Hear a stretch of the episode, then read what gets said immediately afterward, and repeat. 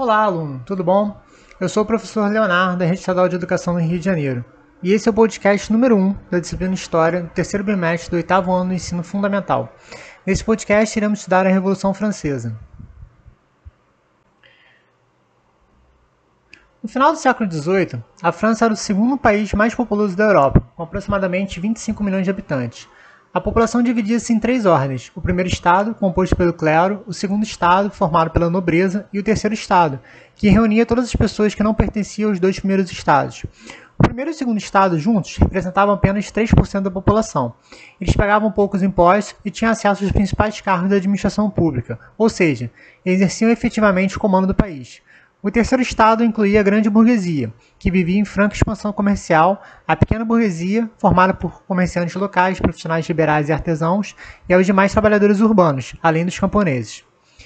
As desigualdades sociais na França eram profundas. Mesmo no interior de cada estado havia diferenças claras. No primeiro estado, o baixo clero não desfrutava das mesmas condições de vida do alto clero. No terceiro estado, a grande burguesia, economicamente ascendente, mas com pequena influência política, habitava mansões e mantinha hábitos que aproximavam da nobreza, enquanto a pequena burguesia levava uma vida simples, em contato direto com as camadas populares. Já os milhões de trabalhadores urbanos e rurais, que era a maioria da população, viviam à beira da miséria. No final do século XVIII, Paris era a terceira maior cidade do mundo, com cerca de 700 mil habitantes. A maior parte da população era formada de trabalhadores, que viviam em condições precárias. Havia também um número crescente de pessoas desempregadas em situação de rua, muitas delas vindas de áreas rurais. Na cidade, a situação era agravada pelo aumento do custo de vida, que não era acompanhado pelo aumento dos salários. Os trabalhadores moravam em geral em habitações alugadas e o aumento dos preços dos aluguéis levava muitos deles a se mudar constantemente era comum que famílias inteiras morassem em um único cômodo, quase sem nenhuma mobília. Além das dificuldades com a moradia, a alimentação também era inadequada. O pão era o alimento principal dos trabalhadores urbanos e custava metade do valor que eles recebiam por dia. A França conheceu um período de grande prosperidade econômica nos séculos 16 e 17, que enriqueceu a burguesia comercial e financeira do país. A situação começou a mudar em meados do século XVIII, quando uma sequência de safras agrícolas ruins trouxe três efeitos principais: a alta geral dos preços, principalmente dos cereais, a fome, que atingiu a população pobre do campo e da cidade, e a queda na arrecadação dos impostos. Para agravar as dificuldades, a França havia auxiliado as 13 colônias da América do Norte na guerra pela independência em relação à Inglaterra, sua tradicional inimiga. A participação no conflito gerou ainda mais despesas. As dívidas cada vez maiores do Estado diminuíam a força da monarquia.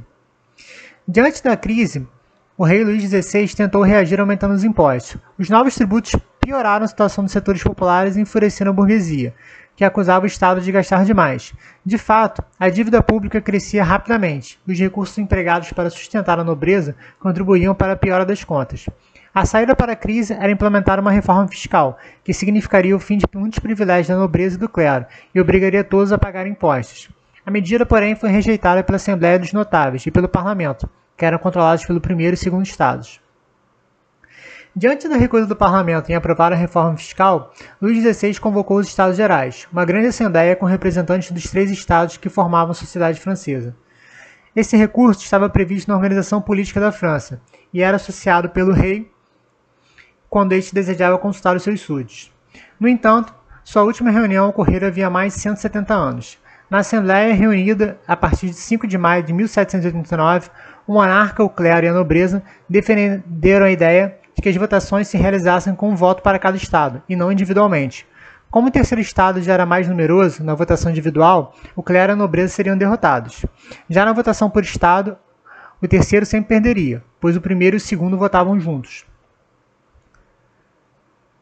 O terceiro estado, representado por membros da burguesia, não aceitou o sistema de votação defendido pelo clero e pela nobreza o que assegurava a manutenção de privilégios de origem feudal. Assim, em junho de 1789, os membros do Terceiro Estado retiram-se da reunião, proclamaram-se em Assembleia Nacional e passaram a defender a elaboração de uma Constituição para o país. O rei, com medo da reação popular, ordenou o clero e a nobreza que se reunissem em Assembleia Nacional, transformada em julho em Assembleia Nacional Constituinte. Luís XVI apresentou um programa de governo em que aceitava a monarquia constitucional e abolia os privilégios fiscais.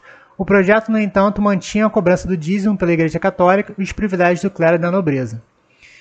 Bom, chegamos ao fim desse podcast. Esperamos que vocês tenham gostado e se ficaram com alguma dúvida, vocês podem consultar o material escrito, assistir a videoaulas ou procurar a ajuda de sua professora ou professor de história. Um grande abraço, bons estudos e até o nosso próximo encontro historiográfico nesse podcast. Até lá!